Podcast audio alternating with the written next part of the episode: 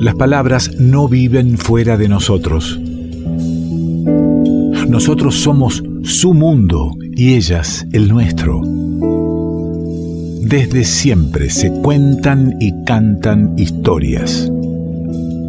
Y algunas veces se convidan en la radio.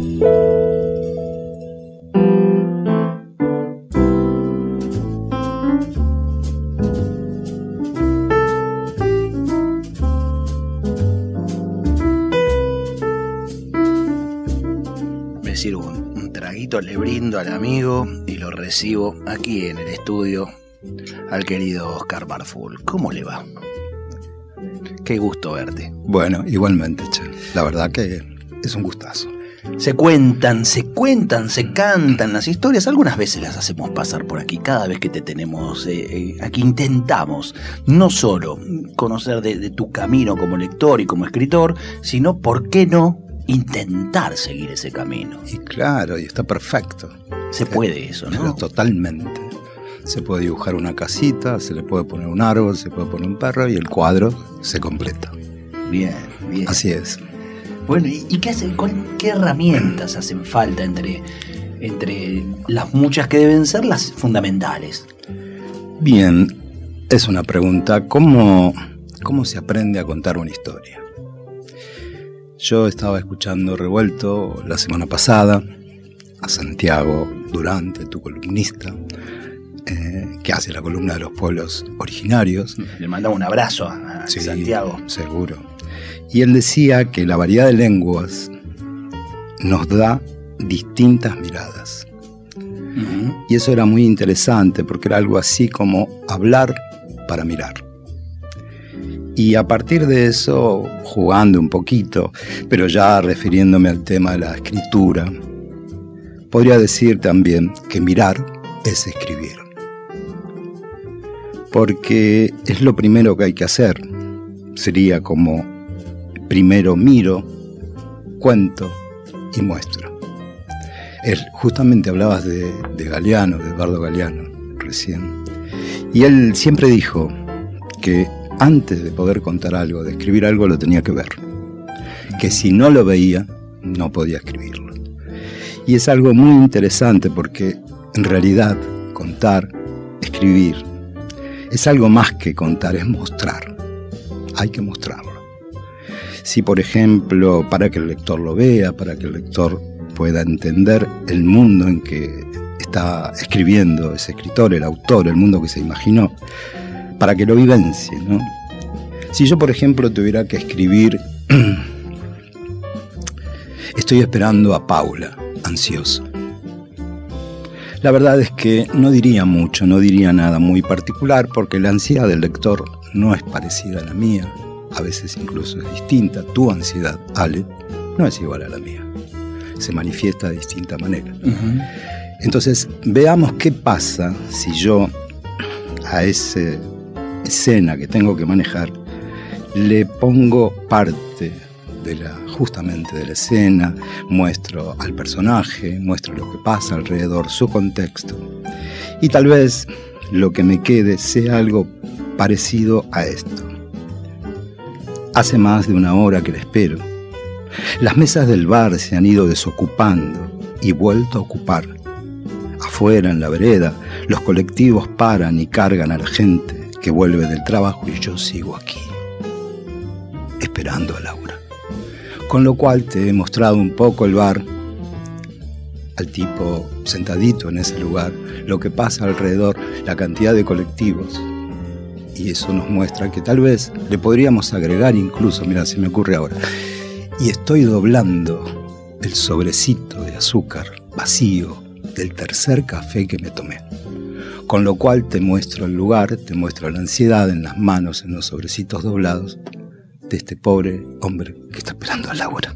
Y tenemos que, describirlo fuerte, supongo yo, al personaje para saber que eso refiere a ansiedad y no a resignación, por ejemplo. Ah, no, claro. No, la resignación está dada en que el tipo no se movió de ahí. Pasan los colectivos, el mozo lo debe mirar con cara torcida. Es muy bueno lo que decís, porque a partir de eso vamos completando la escena. Vos me, la pregunta es perfecta. El mozo se acercó tres veces y le dice, y flaco, ¿hasta cuándo? ¿Me entendés? Y él tiene que decir, este, estoy esperando a alguien. ¿Me entendés? Y eso está mostrando que él se va a quedar clavado ahí aunque Laura no venga nunca. Eso es eh, parte de, lo que estamos mostrando en la escena. y para eso tenemos que que mirar esa escena o, haberla vivido, ¿no? Al, personaje lo podemos construir diferente a nosotros. Puede ser una ficción perfectamente. Mira, te voy a contar algo, eh, una experiencia personal, si me permitís. Yo hace unos años coordinaba un taller literario en una fundación que se llamaba de la calle, que se llama de la calle a la vida, en Caseros, provincia de Buenos Aires. Es un lugar donde había distintas actividades, cooperativas de madre, preparación para inglés, eh, no me acuerdo qué otras cosas, y estaba yo con mi taller literario. Venían chicos de 8 a 18 años, eran pibes que vivían en una villa que estaba muy cerca, Barrio Evita, así se llama, y entre todos ellos se empezaron a acercar de a poco. Primero fueron poquitos, la verdad que empecé con dos. Sumaron cuatro y cada vez éramos más. ¿Sabes qué es lo primero que leímos? ¿Qué? La canción que Rodrigo le había hecho a Maradona, la que cantaba. Sí, sí. Porque es una historia. Nada más que por eso y además porque la conocíamos todos, estaba de moda en ese momento, salía todo el tiempo en la radio, qué sé yo.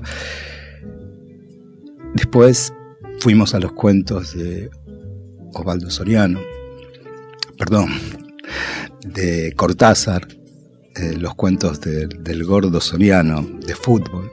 Eh, los cuentos de fútbol que eran maravillosos, elegíamos. Y pasamos después sí a los de Cortázar. Eh, los chicos conocían algunos cuentos del colegio, eso me, realmente me sorprendió. Íbamos todos los sábados de 11 a 13 horas. Eh, estábamos todos los sábados, hasta que en un momento empezaron a generarse textos propios. Yo pedí que fueran ficciones, no quería testimonios para no intervenir en la realidad de estos chicos. Empezaron a ficcionar esto que decís vos, a inventar historias. Y un día, una mañana, un mediodía, apareció Gonzalo, un chico de 8 años. 8 años, Gonzalo. ¿Qué me dijo? Del barrio Evita de Caseros. Del barrio Evita de Caseros, sí señor. Eh, me dijo, quiero venir a la literatura.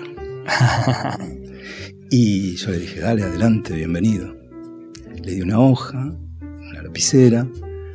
Éramos un grupito, no sé con qué consigna estábamos laburando, y a poco andar me di cuenta de que no sabía ni leer ni escribir. Estábamos en un problemita. Pero como él me había dicho que quería venir a la literatura, no le podíamos cerrar la puerta. Entonces buscamos una solución y pensé, qué bueno si él me dicta su historia y yo tomo nota.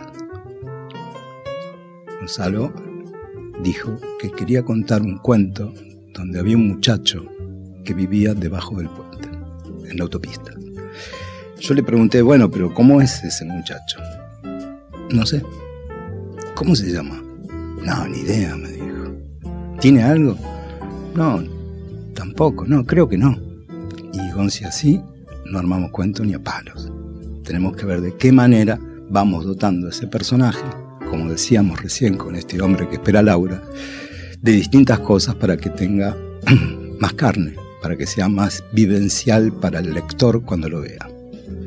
Entonces en un momento eh, seguimos varios encuentros y lo único que logramos al cabo de tres encuentros es que tuviera nombre, que se llamara Nico. Pero nada más, ahí mm. terminaba. No podía salir de eso hasta que un día le dije, míralo, ¿Cómo lo voy a ver, Oscar, si no existe? Lo inventé yo. Cerrá los ojos. Y se quedó un ratito así. Y me dijo, es flaco y tiene una campera sucia. Mm. Muy bien. Lo pudo ver. Lo pudo ver, exactamente. ¿Qué más? ¿Qué cosas tiene? Un changuito de supermercado. Una frazada azul. Unas sábanas. Y empezaron a aparecer cosas. Gonzalo apretaba los ojos y veía. ¿Qué come? le pregunté en un momento. La comida que le trae una vieja de la otra cuadra. ¿Cómo se llama? No sé. Paula. Dale, vamos con Paula entonces. ¿Come todo cuando se lo trae la señora? No, no come todo. Come uno y se guarda para la noche. Cuando lo miré estaba llorando. Se le caían las lágrimas y se reía al mismo tiempo porque había sido capaz de inventar una historia de la nada. Entonces, fíjate si se puede inventar una historia mirando, siguiendo al, gran Eduardo Galeano, ¿no? Eh, con estos datos que él me dio, terminamos el cuento. Al cabo de cinco años en la fundación hicimos dos libros con lo que escribían los chicos allí. El primero se llamó Barrio Abierto, contraposición a los barrios cerrados. Claro. Y el, segundo se llamó ¿Qué flasheás? Fue un nombre que le pusieron ellos. En ese libro, que se llama ¿Qué flasheás? Que aquí está, que aquí está, y te lo alcanzo. Qué flasheás, chicos, escribiendo, me gusta el escribiendo. Acá viene lo, toda la, charla, ¿no? Escribiendo está eh, escri y viendo, viendo con B corta, de ver, ¿eh? esto de mirar y, a través de la mirada poder escribir con el apoyo de la Secretaría Nacional de Niñez, Adolescencia y Familia. Sí. ¿Me dijiste en qué año? Y esto es de 2013 más o menos, 2013-2014. Si vos me permitís, me gustaría poder leer el cuento que escribió Nico. Eh, que escribió Gonzalo. Que, se llama Nico. se, llama, se llama Nico y Paula. Nico y Paula. Te lo leo, es cortito. En mi barrio, dice, había un chico de 20 años que se llamaba Nico. Vivía en la calle, en, el puente de Díaz Vélez, abajo de la autopista. Tenía sábanas, una frazada azul y un colchón medio roto, de donde se salía el algodón de los agujeros y Nico los metía, los volvía a meter. También tenía un changuito del súper para ir trayendo las cosas que encontraba en la calle. En la noche los autos pasaban con las luces y el ruido y él no podía descansar, así que solo dormía a la madrugada, cuando paraba un poco el tránsito. Hacía un año y medio, Nico había perdido a sus padres en un accidente. Por un tiempo se quedó en la casita que tenían, pero los extrañaba mucho, lloraba todo el día, y un día no aguantó más, agarró el colchón, otras cosas, y se fue. Por ahí cerca vivía una señora flaca y de pelo blanco llamada Paula, que a veces le traía comida en un plato. Por ejemplo, por ahí le daba unas cuatro empanadas y él solo comía una, la otra se la guardaba para la noche. Paula era viuda tenía un hijo, pero hacía mucho que no lo veía porque se había ido a un país muy lejano. Pablo y Nico se conocieron de casualidad porque un día apareció un perrito lastimado en el cuello. Entre los dos lo cuidaron y al final Paula se lo regaló a Nico y Nico le puso un nombre, Sueño. Todos los días se veían y se hicieron amigos. Buen día, Nico, ¿cómo estás? le decía a ella cuando pasaba. Bien, ¿y usted, señora? le contestaba él. A veces, a la noche, venían unos tipos en moto que se burlaban de Nico, hacían, aceleraban los motores y se reían del sueño, ladraban furioso y los tipos se iban finalmente, no sin antes pegarle unas patadas y sueño quedaba llorando. Otras veces venía la policía y querían acusarlo de un robo, de algún delito. Él al final tampoco podía estar tranquilo en ese lugar y además pasaba mucho frío. Finalmente, una mañana, decidió agarrar todo y volver a su casa. Cuando llegó, la casa estaba igual como la había dejado. Parecía sucia y tenía el pasto muy alto. Entró, abrió las ventanas porque había mucha humedad. Sobre una mesita vio la foto de sus padres. El portarretrato estaba lleno de polvo. Nico sopló ese polvo del portarretratos y estornudó. Y eso lo hizo reír se quedó en la casa. Al otro día, Paula fue al puente como siempre y ya no lo vio, no encontró el colchón, no encontró nada. Entendió que Nico se había ido, pero igual no pudo evitar ponerse un poco triste. Gonzalo Nogueras, este es el nombre del autor del cuento. Desde aquí le mando un gran abrazo. Hoy debe ser un chico que por ahí tiene 16 años, 17 debe tener. Y la verdad es que siempre lo recuerdo como el chico que no sabía escribir y terminó estando en un libro, filmando ejemplares en las presentaciones, en colegios, en bibliotecas. Y la verdad es que quedó ese cuento plasmado en un libro y, Gonzalo muy contento. Por eso cuando alguien me pregunta, ¿cómo hago para escribir? Yo siempre le contesto lo mismo. Tenés que mirar.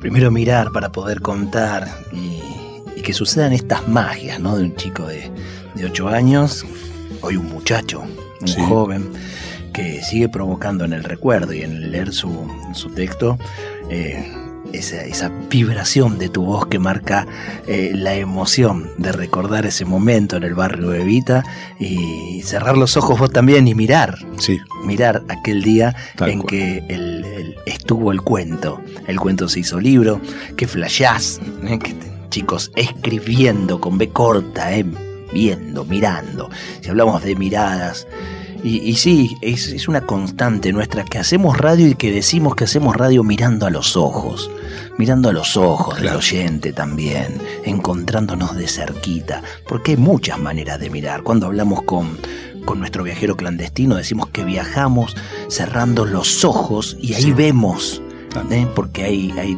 distintos sentidos para, para, poder ver y plasmar. Bueno, hay, hay un trío, mira, si yo te digo Chico César, ah. eh, escribiendo por supuesto en portugués, pero Pedro Guerra adaptando el castellano y Pedro Aznar haciendo la adaptación musical. Eh, seguramente tendremos una linda obra. pero aquí, frente a ese trío, yo digo, está Georgina Hassan y Diego Penela, tomando eso, mirando y entregándonos otra mirada también de este a primera vista. Bien. Hermoso disco de, la Georgie Hassan. Como respirar se llama el disco. Oscar Marful nos contó algo. Y nosotros lo cantamos también. Cuando no tenía nada de decir, cuando todo era ausencia, esperé. Cuando tuve frío, temblé cuando tuve coraje llamé. Cuando llegó carta la abrí. Cuando escucha Prince baile. Cuando el ojo brilló entendí. Cuando me crecieron alas volé. Cuando me llamó allá fui. Cuando me di cuenta estaba ahí. Cuando te encontré me perdí. En cuanto te vi me enamoré. Marataya soy, Zaya, Zaya, Ainga